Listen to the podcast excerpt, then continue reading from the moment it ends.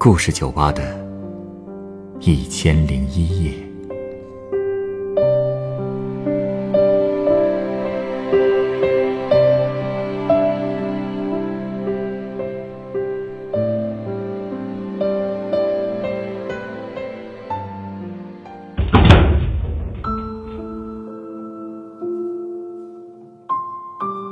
欢迎光临故事酒吧。今天来到酒吧的这位客人向我讲述了他最好的朋友的故事。他说，这个朋友就像是自己灵魂深处的另外一个自己。那么他们的友谊是怎么开始的，又会走向何处呢？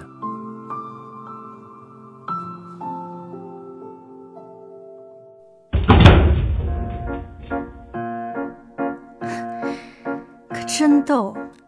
怎么了？你看看这篇微信推送。世界上最美好的爱情，这篇文章有什么问题吗？你读了就知道了，真是太矫情了。不过就是个校园爱情故事，作者竟然还总结说这是他所知道的世界上最美丽的爱情了。一看这个作者，应该比我也大不了多少。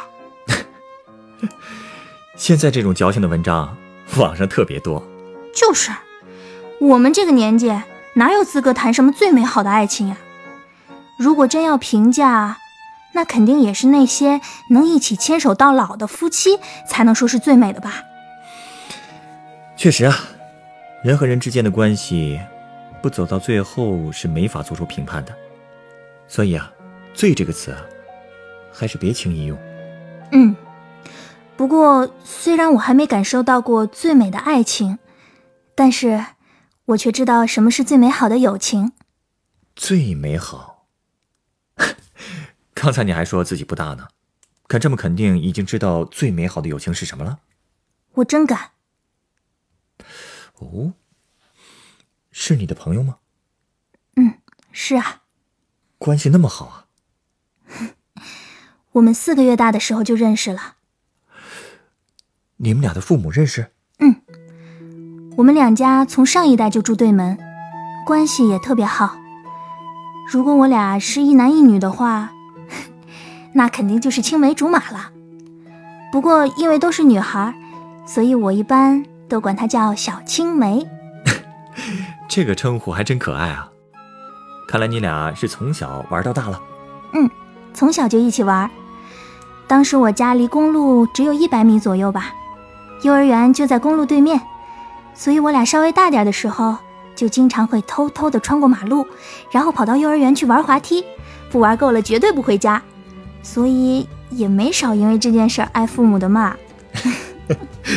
也是俩熊孩子。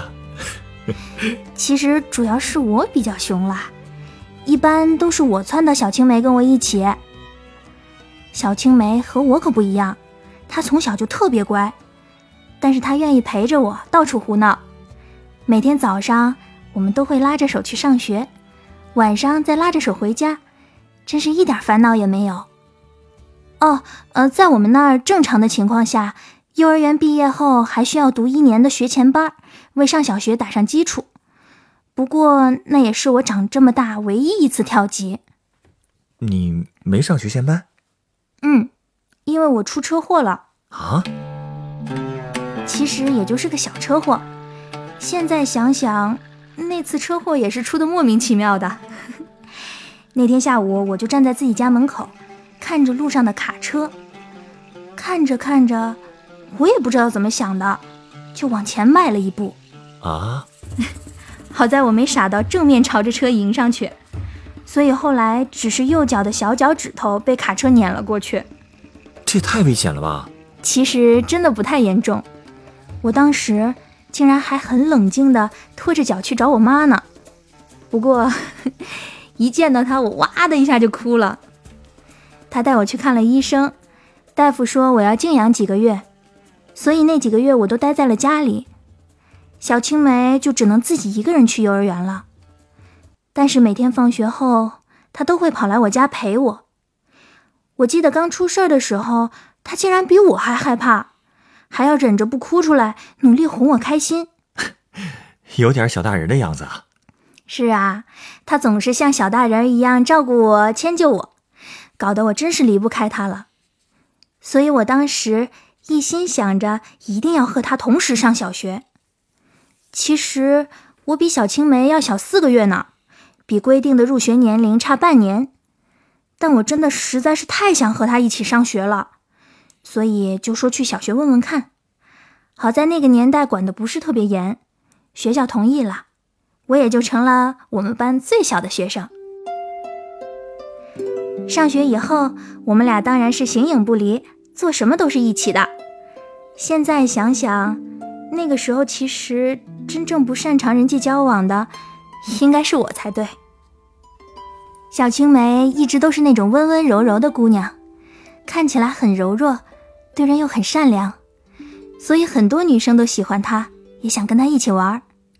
可我呢，我其实真不懂怎么和人相处，我就觉得有小青梅陪着我就够了，所以她总是为了我拒绝其他女生的邀请。这么想想，我那个时候可真自私呀。嗨。这也是他自愿的嘛，说明他真的很喜欢和你在一起。实际上是我更喜欢跟他在一起。反正只要是我俩在一起的回忆，就全部都是很美好的。我们一起捉过蝴蝶和蜻蜓，夏天停电的时候，我俩就在路边闲逛。啊，有一次回家，我们发现家里的门锁着，我们没地方去了，就在路边等着家里大人回来。等我们在路边的石台子上写完作业，我就看见我们俩的妈妈一起回来了。小青梅的妈妈是个很和善、很爱笑的人，也特别爱拿我开玩笑。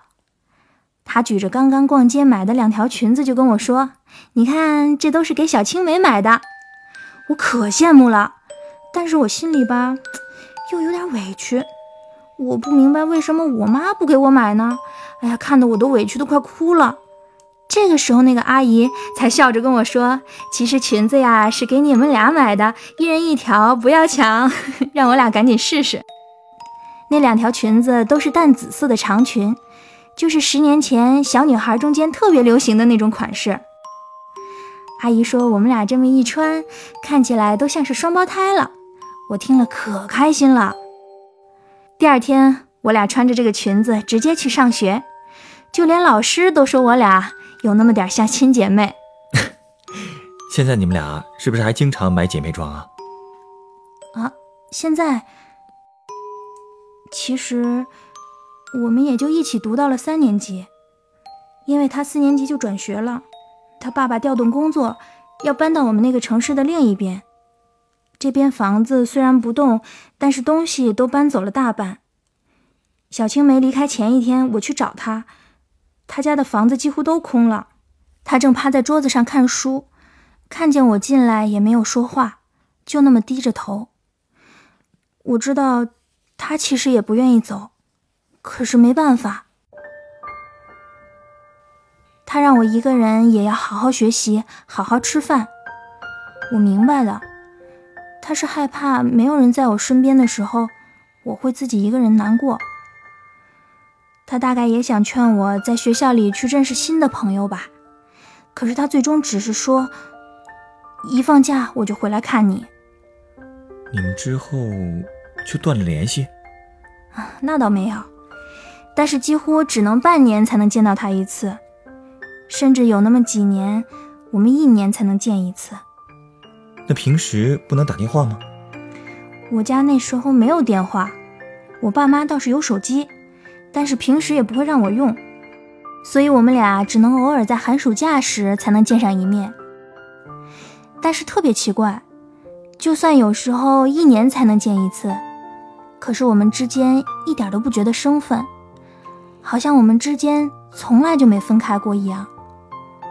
自从我家盖了新房子以后，我就有了自己的房间，床虽然不大，但我俩一起睡也是没问题的。所以每次他回来，我们俩都要一起睡，关上灯说悄悄话。那个时候，我俩可真是无话不谈，恨不得把自己所有的事都跟对方说。就这样，我们小学毕业，又上了不同的初中。学习压力虽然比小学大了不少，但是那三年，不管遇到多少困难，只要我一想到小青梅，我就会觉得浑身都是干劲儿。因为我知道，无论我是不是优秀，这个世界上都至少会有一个人相信我、支持我。他虽然不是我的家人，但却比我家人还亲。再后来。我俩都上了高中，虽然还不是同一所，但都是市里很不错的学校。高一那年，我决定住校，还办了电话卡，终于可以自由的跟他打电话聊天了。这下终于可以聊个够了。其实也没有那么好吧，高中的学习压力挺大的，而且我们那个时候学校整个偏重理科，但是我却是一个偏文科的学生。所以每天都会被数理化折磨到深夜。小青梅她呢，跟我情况也差不多，所以我们俩顶多也就是一周一次电话，有时候因为考试，甚至一个月才能打一次。不过在电话里，我们也都是报喜不报忧，不想让对方担心。但也怪了，小青梅好像总有一种力量，反正每次我给他打完电话。不管我之前心里多难过，挂了电话之后，我就觉得浑身都充满了动力。不过到了高二那年，我妈就过来陪读了。她在校外租了房子，我俩一起住。虽然有我妈妈在，生活方便了许多，但是她因为怕耽误我学习，所以几乎不让我给小青梅打电话。所以基本上那个阶段，我跟小青梅两三个月才能通一次话，而且我妈在旁边，我们好多话都不方便说，就只能闷在心里。所以只能等到放假回家和她见面的时候，我们再聊个痛快。但当时我觉得这样的生活也挺好的，特别是高二文理分班，我在文科班的成绩一直是名列前茅，班里也有很好的朋友。校外还有小青梅在和我一起努力。现在想想，我那个时候真是太幸运了。多好啊！那后来你们都考上理想的大学了吧？后来怎么了？考的不理想？老板，你失去过什么珍贵的东西吗？怎么突然这么问啊？我觉得人呐，有的时候真的不能太顺。太顺的时候，就一定会发生不好的事。为什么这么说？出什么事了？我们十六岁那年，马上就要上高三了。会考前一天，我特别紧张，我就给小青梅打电话。想问问他准备的怎么样了，没想到那个时候接电话的，就是他妈妈。阿姨哭着跟我说，小青梅突然在学校门口晕倒，已经在医院躺了两天了。啊？她怕影响我考试，所以一直没跟我说。她怎么了？其实，她有先天性心脏病。这个。你们之前都不知道吗？我知道，但我只知道他很小的时候就做过手术，胸口那里留了一道很长的疤，所以他小时候就没做过剧烈运动。我也一直都很注意他的身体。其实这么多年他都挺好的，我们都没想过他的病会突然复发。可是我当时根本没法赶过去看他。我妈和他妈都不让我去，他们让我安心考试。我没办法。但是考试结束后，我立刻跑回家，让我妈带我去医院，因为我听说小青梅已经被转到了附近大城市的医院了。可还没等我们出发，医院的车就把她送回家了。她，她昏迷了五天。然后就再也没有醒来过。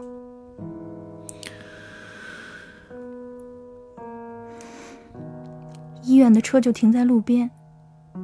阿姨过来找我，说让我过去看看她，说她一直都在等我。我哭着跑过去，看着两个医生抬着担架从车里下来，担架上盖着白布。我真不敢过去，我就只知道蹲在地上哭。那时候他堂姐过来拉我，让我去看看，说以后就看不到了。可我站在担架旁边，我就只知道哭，再也不敢靠近一步，因为我真的不敢相信。我不敢相信那块包着白布的，就是小青梅。我真的连看一眼的勇气都没有。这也是，这也是我现在最后悔、最恨自己的地方。明明说他是自己最好的朋友，可是我竟然连最后一眼都不敢看他。我理解你的心情。其实很多人都是这样，面对感情越深的人，我们越不敢面对他的离去。是吗？可我还是没办法原谅我自己。后来，我终于鼓起勇气想去看看了，但是已经来不及了。我们那儿的风俗习惯，没成年就夭折的孩子是要立刻入土的，所以还不到两个小时，他就被埋到地下去了。我当时真的崩溃了，一直在心里大喊：“他还在医院的时候，你们为什么不让我去看看他？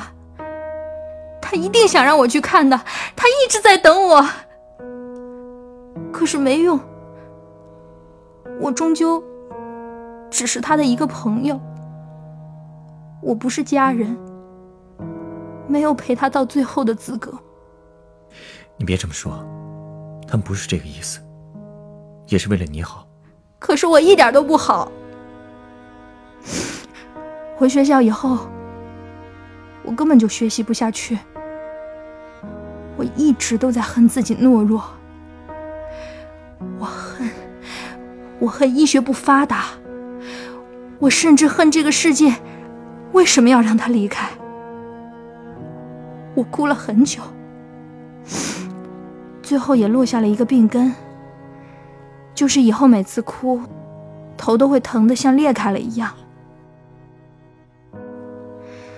我也不记得自己花了多久才慢慢走出来的。上高三以后。虽然一切看起来都没什么变化，但我又觉得一切都变了。那个时候，我跟自己说：“我不再是只为自己努力了，我要连着小青梅的份儿一起努力实现我们共同的梦想。”这么想就对了，他也一定会很高兴的。嗯。以前总是在电视剧里看到那些男女主角为了死去的爱人和朋友奋斗，我也没想到有一天自己竟然也会体验到那种心情。后来你考的怎么样？我这不是考到这儿来了吗？考到这个城市一直都是我们俩共同的梦想。其实。我才刚上大一，在学校也遇到了很多人，也交到了很好的朋友。我跟他说了小青梅的故事，他也把自己的故事告诉了我，我们在互相安慰。嗯，多交一些朋友，你会慢慢发现，总有人会理解你的痛苦的，并且帮助你走出来。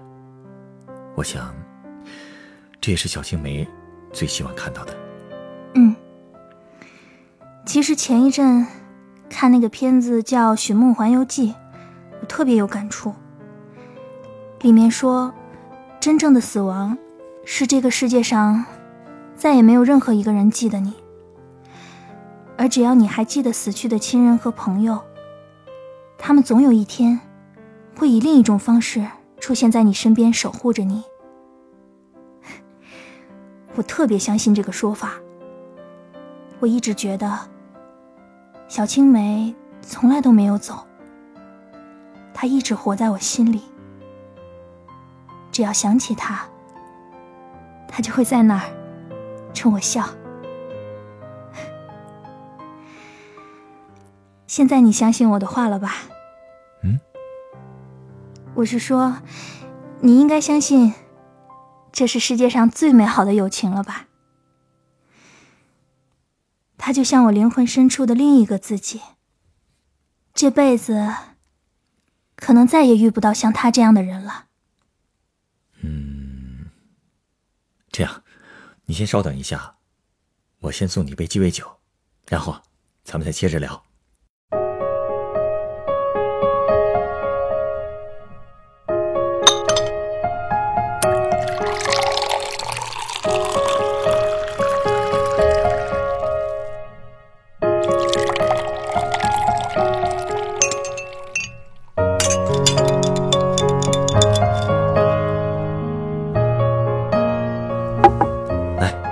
是你的鸡尾酒，它是由龙舌兰、青梅、三层蒸馏干香酒、压榨青柠檬汁调成的青梅玛格丽特。青梅玛格丽特，这杯酒是你特地为小青梅调的吗？对，将青梅肉、冰块和其他原料一起搅拌，就成了这杯青梅玛格丽特。玛格丽特这种酒，据说是一位调酒师纪念自己去世的女友而创制的。我想，这杯青梅玛格丽特，也可以用来纪念你的小青梅吧。嗯，谢谢你。真没想到，还会有人特地为他设计一杯鸡尾酒。这不就是我们调酒师的工作吗？我们用鸡尾酒来纪念自己不想忘记的人和事。但你知道，最好的纪念是什么吗？是为了他好好活着吗？不只是好好活着，更是先不要定义什么是最好的。我知道，小青梅对你来说是无可替代的，但她一定希望你在今后的人生中能够体验到更美好的友情。如果你早早的将最美好的评价给了她，那么对未来想和你成为知己的人来说，也是不公平的，不是吗？对于小青梅，你无疑是她最好的朋友。而你呢？我希望你在走到人生尽头之前，一定要抓住一切机会去认识各种各样的人，结交更多的朋友。这样，当你和小青梅再相见的时候，你才会自信的跟她说：“因为你，我度过了一段最美好的人生。”